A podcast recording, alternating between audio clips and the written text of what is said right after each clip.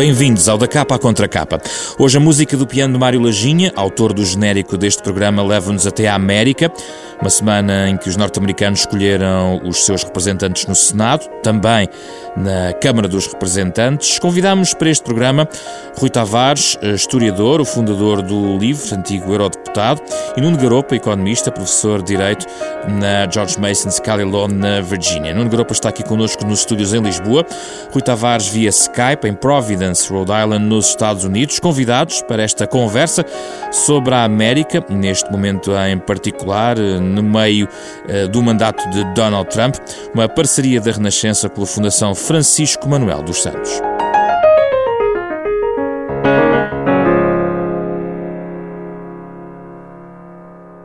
Bem-vindos, Rui, Nuno Garopa, muito obrigado pela vossa disponibilidade.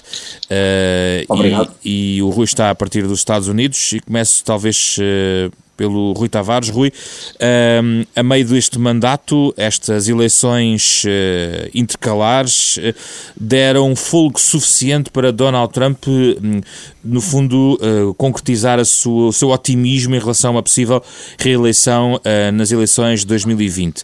Uh, essa também é a sua perspectiva? Uh, sim, eu acho que há, no fundo há, há duas maneiras uh, de olhar para estas eleições. Uma seria a tradicional, e nessa esta eleição é uma semi-derrota para, para o Presidente da República, só não é uma derrota maior porque, apesar de ter perdido a Câmara do, dos Representantes, os republicanos seguram o Senado, mas seria quase impossível não segurar o Senado, uma vez que o Senado não vai todo a votos ao mesmo tempo. Portanto, o Senado tem um sistema rotativo e só parcialmente os senadores terminam os seus mandatos e, portanto, é eleita só uma parte do Senado a cada, a cada eleição uh, e na eleição deste ano a maior parte dos senadores eh, que iam a votos já eram democratas. Portanto, os democratas eh, eh, já se podem considerar não muito descontentes por não perder muitos senadores e, naturalmente, haveria poucos lugares de republicanos a conquistar. portanto, isso, de certa forma, disfarça o que tradicionalmente seria uma, uma semi-derrota ou até uma derrota para o Presidente da República. só que Trump não é um presidente normal e, portanto, as análises uh, também ficam todas viradas de, dos pés para a cabeça. Creio que a grande vitória de Trump ele já a teve em 2016 com uma eleição em que apesar de ter perdido por praticamente por 3 milhões de votos, o voto popular nos Estados Unidos ganhou Uh, o voto no colégio eleitoral com diferenças mínimas em três, quatro estados que, que lhe importavam. Isso permitiu-lhe nomear um uh, uh, juiz para o Supremo Tribunal de Justiça que uh, os republicanos, cujo lugar os republicanos tinham bloqueado durante o fim do mandato de Obama, portanto, um juiz que era para ser nomeado por Obama foi nomeado por Trump, um novo foi nomeado agora recentemente por Trump, o primeiro a substituir um, um, um juiz conservador, o segundo a substituir um juiz mais, apesar de tudo, mais centrista, uh, e essa, do meu ponto de vista, é a grande vitória para Trump. É a vitória que se prolonga no tempo. Uh, dá a sensação, pela importância que o Supremo Tribunal vem adquirindo na vida americana e pela, pela válvula de segurança que esse Supremo Tribunal constitui ou não constitui em relação, nomeadamente ao Executivo, que todas as eleições americanas são, no fundo, eleições diferidas e, eh, digamos, oblíquas, indiretas para o Supremo Tribunal. E, portanto, em todas as eleições, o que conta é se uh, um Presidente e um Senado vão permitir que nos novos juízes do, do, do, do Tribunal Supremo vão haver mais progressistas ou conservadores. Neste momento há uma maioria conservadora, já havia uma maioria conservadora, mas ela aumentou. Já há quem fale no futuro, até ao fim deste mandato de Trump, ou eventualmente num segundo mandato de Trump, numa maioria em novos juízes, que seja 6-3 ou 7-2, e isso é uma marca que fica não para os dois anos de uma eleição congressional, nem sequer para os quatro anos de uma eleição presidencial, nem sequer para os oito anos de dois mandatos presidenciais, essa é uma conquista política que fica para praticamente uma geração. Os Estados Unidos vão ter um, um tribunal, um Supremo Tribunal mais conservador e isso é um legado de Trump para o qual os novos democratas agora eleitos só conseguem fazer uh, limitação de danos. Nuno Garopa, este é o ponto de partida, as eleições desta semana, para nós falarmos Sim. um pouco sobre a América neste programa. Sim, eu, eu faria duas, duas questões, até porque a questão que o Rui levantou parece-me relevante e vou, vou a ela, mas antes disso dizer que me parece que o resultado eleitoral claramente é uma vitória do Partido Democrata e uma derrota do Partido Republicano, fazendo a matemática simples, isto é, o Partido Republicano perdeu o poder, o Partido Democrata ganhou o poder.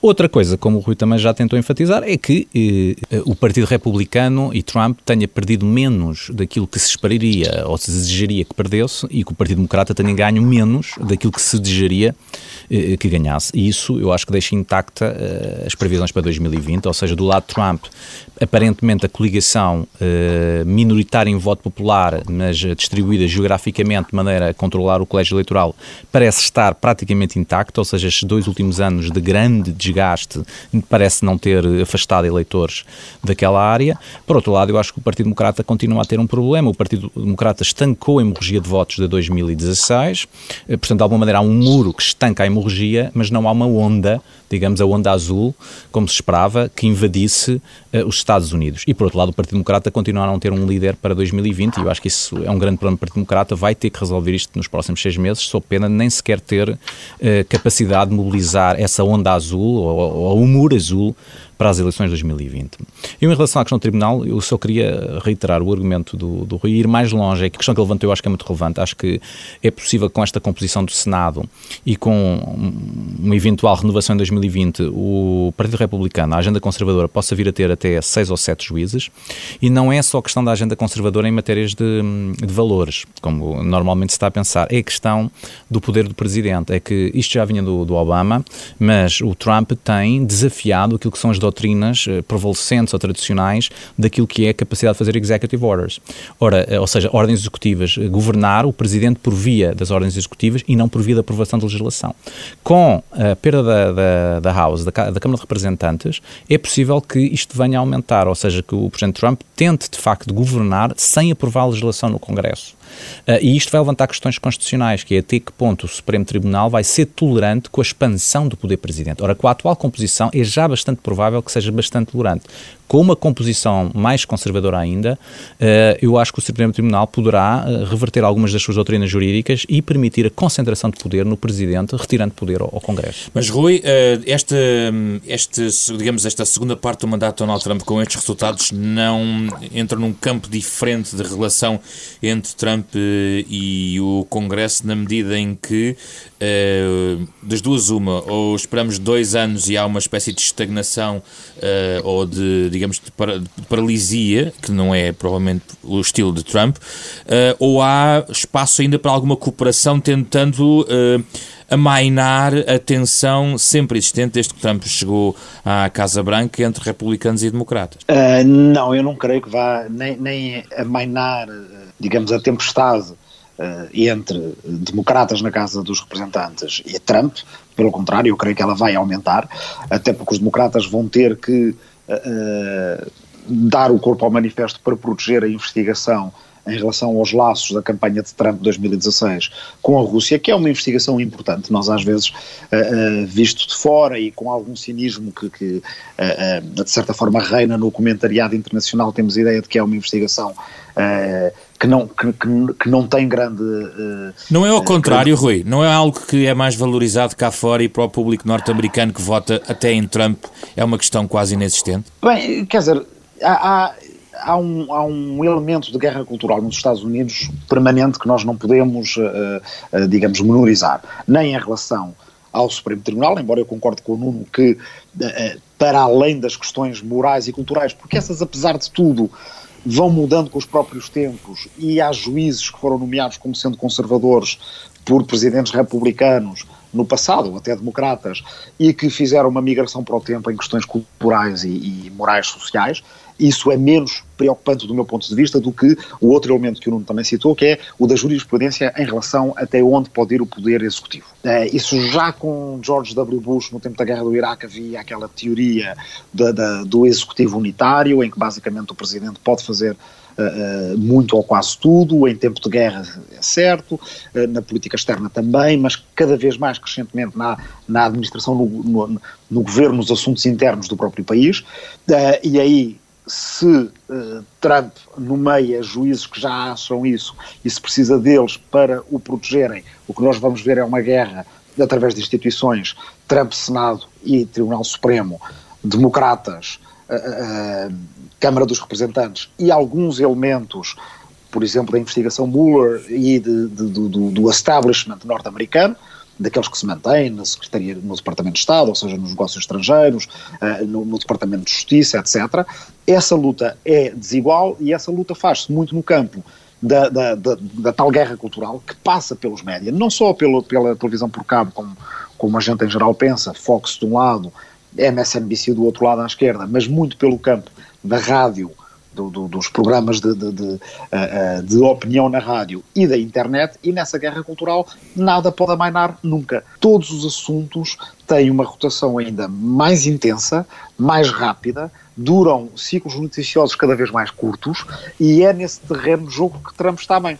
Um terreno, um terreno de fratura cultural, Nuno Garopa, uh, para além da política. Há famílias divididas neste momento nos Estados Unidos. Sim, mas isso, digamos, eu acho que são mais curiosidade, curiosidades no, no mídia que outra coisa. Eu, eu acho que aqui a grande questão é perceber como é que as diferentes uh, coligações sociodemográficas evoluem, porque os, o Partido Republicano e o Partido Democrata, ao contrário, enfim, dos partidos tradicionais europeus e no caso português que as pessoas conhecem melhor, não são coligações nem partidos ideológicos, são coligações sociodemográficas que abrangem vários e diferentes distintos grupos.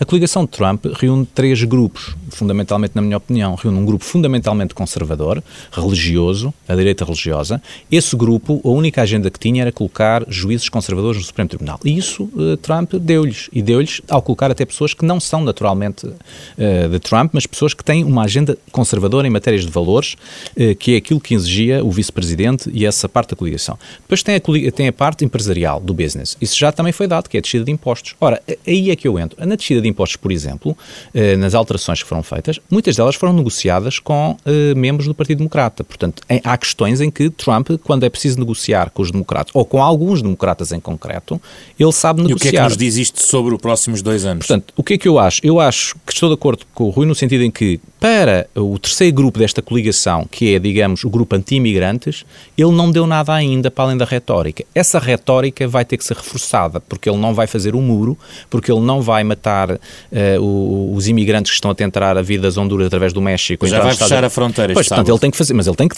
que insistir numa retórica. E, portanto, essa retórica vai se agravar e vai ser uma retórica de confronto com a Câmara dos Representantes e com os democratas. Isso parece-me evidente, porque essa é a retórica que alimenta esse grupo e, eh, dado que não há atos concretos, que não há concretização de medidas para esse grupo, há retórica. Depois, eu acho que em outras questões, como sejam questões de natureza fiscal e de benefícios fiscais para as empresas, eh, eu acho que aí vai haver alguma capacidade de diálogo com a, com a, com a Câmara dos Representantes, porque há uma parte do Partido Democrata que também, eh, até porque foi eleito em, em, em Estados que são muito sensíveis a essas questões, e aí sim, matéria, em matérias dessas, eu acho que vai haver alguns acordos pontuais, como já houve no passado. Rui Tavares, uh, um dos nomes mais ventilados do campo democrata, Beto O'Rourke. Uh, não sai propriamente muito bem destas uh, eleições. Uh, Beto O'Rourke pode ser a cartada essencial para derrotar Trump? não sei, eu creio que os democratas têm uma tarefa muito complicada no curto prazo. Parece-me difícil, seria desejável, como o Nuno tinha aventado há pouco, que nos próximos seis meses eles tivessem já uma liderança clara. Parece-me difícil que a tenham.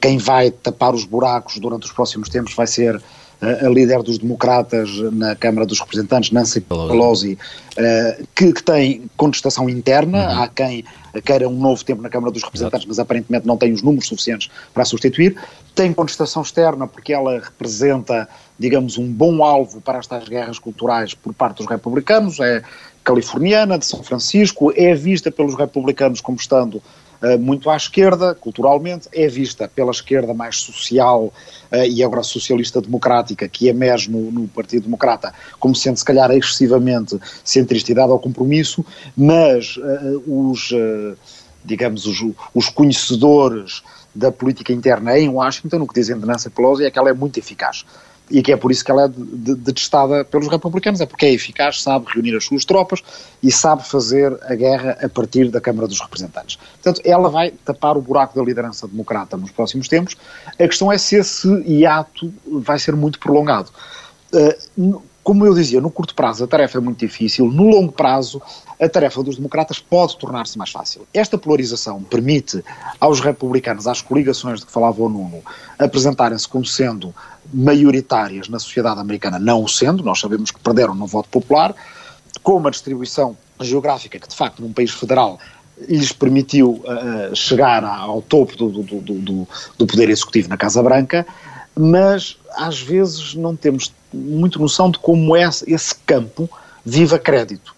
Viva crédito numa sociedade que se está a alterar gera, uh, geracionalmente, com jovens que são, em geral, mais progressistas do que conservadores, que se está a alterar etnicamente, Uh, não só por força da imigração, que é aquilo em que uh, eles agora se, se, concentram, a imigração atual, que esteja a ocorrer atual, e que na verdade está com números negativos, há mais gente a sair do que a entrar, e portanto não há uma vaga migratória para os Estados Unidos neste momento, mas a imigração que já ocorreu no passado, das gerações que fizeram a América, e que agora tornam este país um país mais diverso. E que faz com que certos Estados possam passar a ser Estados com maiorias mais fáceis para os democratas. Aí entra uma medida de que se falou pouco e que foi uh, aprovada em referendo na Flórida na, neste, nesta última terça-feira.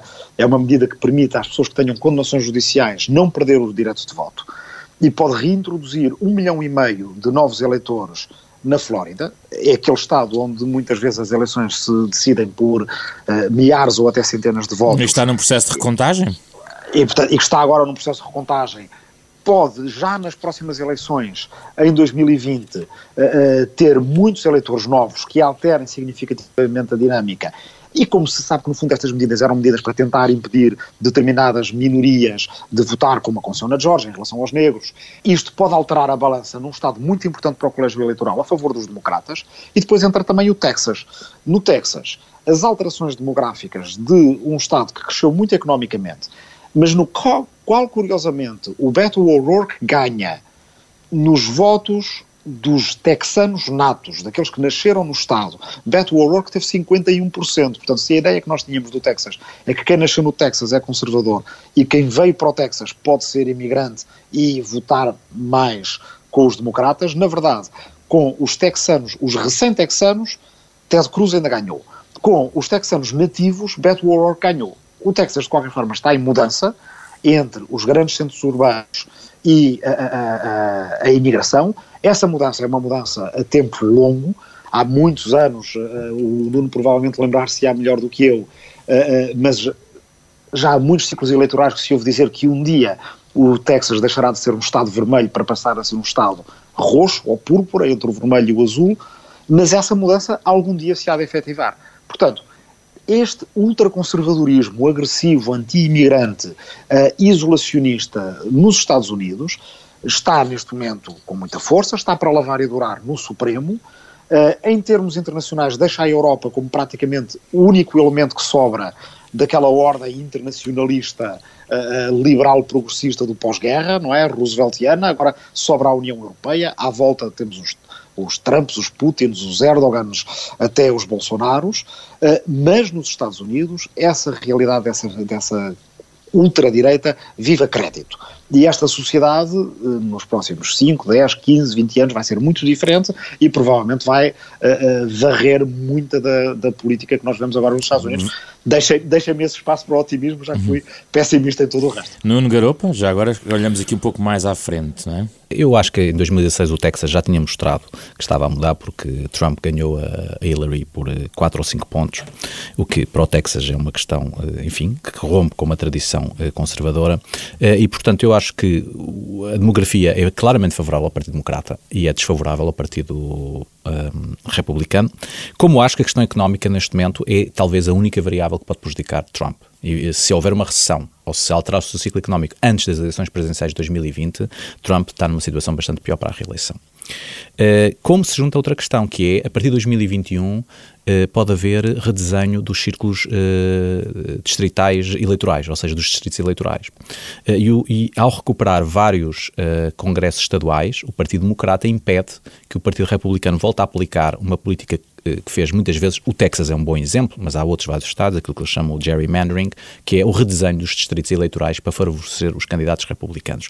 Eu acho que o Partido Republicano fica no seu mais complicado para fazer isso, como poderia vir a fazer, caso tivesse mantido essas sete ou oito uh, estados na sua mão.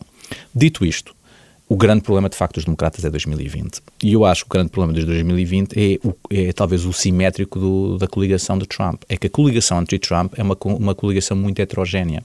Porque, um pouco como o Rui disse, vai desde uma esquerda, digamos, social, uh, mais, digamos, uh, social-liberal, uh, até uma esquerda social-democrata, digamos assim, mas apanha também um centrismo, do qual o exemplo é o Bloomberg, uh, o antigo uh, mayor de Nova York, que tem muito pouco a ver com Sanders ou com Elizabeth Warren, mas faz parte dessa coligação e apanha algo, a, a franjas da direita, porque evidentemente a família Bush tem sido vocal bastante contra Trump. E a questão é polarizar Exatamente. como democratas é que, como, é que, como é que se vai arranjar um candidato que consegue ir buscar estes votos todos? A esquerda social, social-democrata, liberal à, à esquerda, o centrismo de Bloomberg e a direita que existe à volta de Bush contra Trump. E aí é que eu não vejo como é que o Partido Democrata, neste momento, consegue arranjar alguém que consiga agregar esse voto todo. Porque ele vai precisar desse voto todo para ganhar o colégio eleitoral. Porque se algumas destas pequenas eh, pernas caem, é o suficiente para não ter a maioria no, no colégio eleitoral. Eu acho que esse é o grande desafio do Partido Democrata e, sinceramente, não vejo que se possa estar muito otimista em relação a isso. Uma nota final em relação à agenda externa, vista do, do resto do mundo, Rui Tavares, há alguma perspectiva de mudança nos próximos anos ao guião que Trump tem seguido? Bem, eu creio que no, nos Estados Unidos passa-se uma situação muito diferente da que se passa, por exemplo, no Reino Unido com o Brexit. Uh, ao passo que com o Brexit o que acontece é que os responsáveis políticos britânicos fizeram sempre declarações uh, um bocadinho à maneira uh, aristocrática britânica da elite que quer sempre fazer de conta que tudo é mais simples do que aquilo que é, e portanto os acordos pós-saída da União Europeia iam ser muito fácil. Agora temos o secretário de Estado do Brexit a dizer que se apercebeu recentemente da importância que tinha Calais para as exportações uh, britânicas, que é uma coisa que acho que qualquer uh, camionista de longo curso no continente europeu sabe. Uh, bem, ao contrário dessa, dessa nonchalance britânica, que depois tem resultados na prática piores do que aquilo que a retórica faria prever, nos Estados Unidos isto é um bocadinho ao contrário. A retórica é muito acirrada. Desde o início, a retórica era de declarar a China uh, um, um uh, que, portanto, culpada de crimes de manipulação uh, monetária e iniciar uma guerra comercial, que foi de facto iniciada, mas depois há uma série de elementos, alguns dos quais li, bastante ligados à família de Donald Trump, filha de Donald Trump, Ivanka Trump, ganhou 18 novas patentes na China uh, só na última semana antes das eleições e, portanto, há certamente, como vemos, vias de comunicação abertas e essa, desse ponto de vista, uh, uh, talvez a retórica seja mais acesa do que a realidade. No longo prazo é que eu acho que há alterações que são importantes. Os Estados Unidos perderam aquela estabilidade política que lhes dava alguma capacidade de, liderança geopolítica internacional.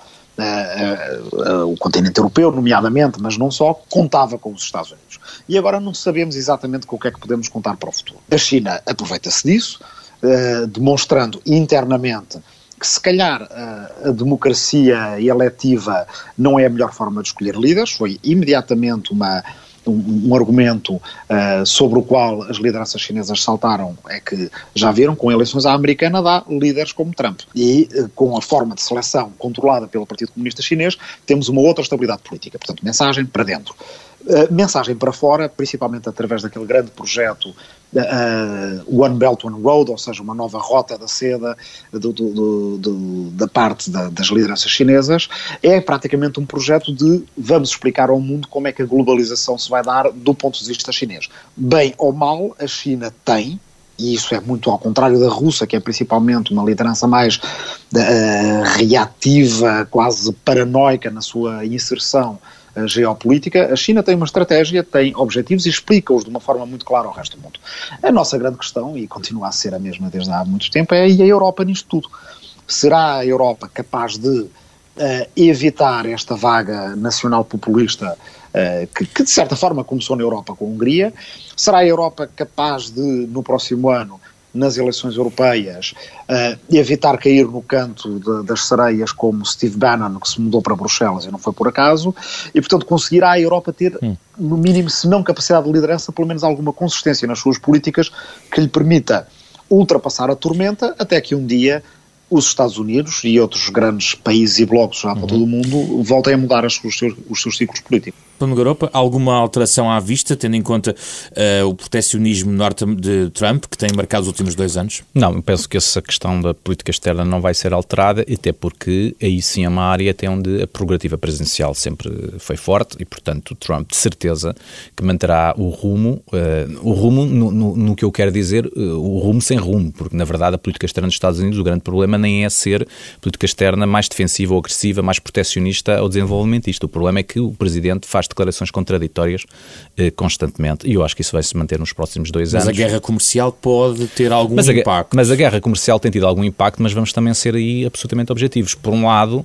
é verdade que isso prejudica a, eh, a, eh, a parte comercial, mas por outro, é verdade que os tratados eh, de comércio norte-americanos, até, digamos, há 10 anos, eram tratados pouco favoráveis aos Estados Unidos e extremamente favoráveis a outras áreas do globo, pela simples razão de que os Estados Unidos sacrificava alguns interesses comerciais ao facto de querer proteger certas áreas do globo de possível uh, contacto ou uh, alteração do, do, da Guerra Fria do, da União Soviética. É normal que os Estados Unidos, não tendo agora essa ameaça, tentem inverter algum desse, desse poder. Mas eu acho que isso, uh, é, mais uma vez, vai levar a alterações que não me parecem que estas eleições que não sejam decisivas. Que não sejam decisivas, exatamente. Vamos, eh, vamos eh, recolher aqui algumas sugestões vossas para quem queira saber mais sobre a América, ler mais, ver algo sobre a América. Nuno Garopa, o que é que sugere?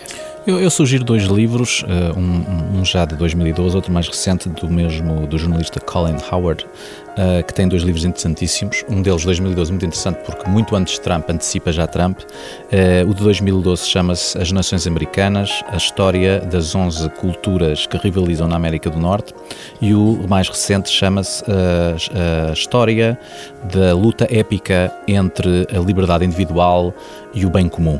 E que mostram, de facto, e a fibra da, do caráter americano, é como se chama o livro. E, portanto, eu acho que são dois livros que contam muito bem, desde o século XVIII até agora, porque é que a América tem estas duas, estes dois grupos imensos eh, que se degladiam e que neste momento estão polarizados entre, precisamente entre o Partido Republicano e o Partido Democrata. Rui Tavares, no minuto, uma sugestão?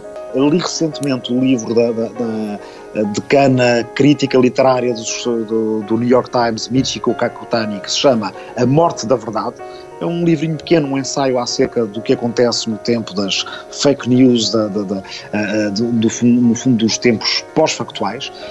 Uh, li recentemente, eu não sei se está em português, a biografia de Hamilton por Ron Chernow, muito conhecida porque deu origem a um, a um, a um musical na Broadway, mas que é também um livro, uma obra historiográfica uma peça muito bem investigada e muito bem fundamentada em termos de fontes e que nos permite ver como os pais fundadores dos Estados Unidos esforçaram tanto para que o presidente não tivesse a importância toda que tem hoje, apesar de Hamilton lhe querer dar poder.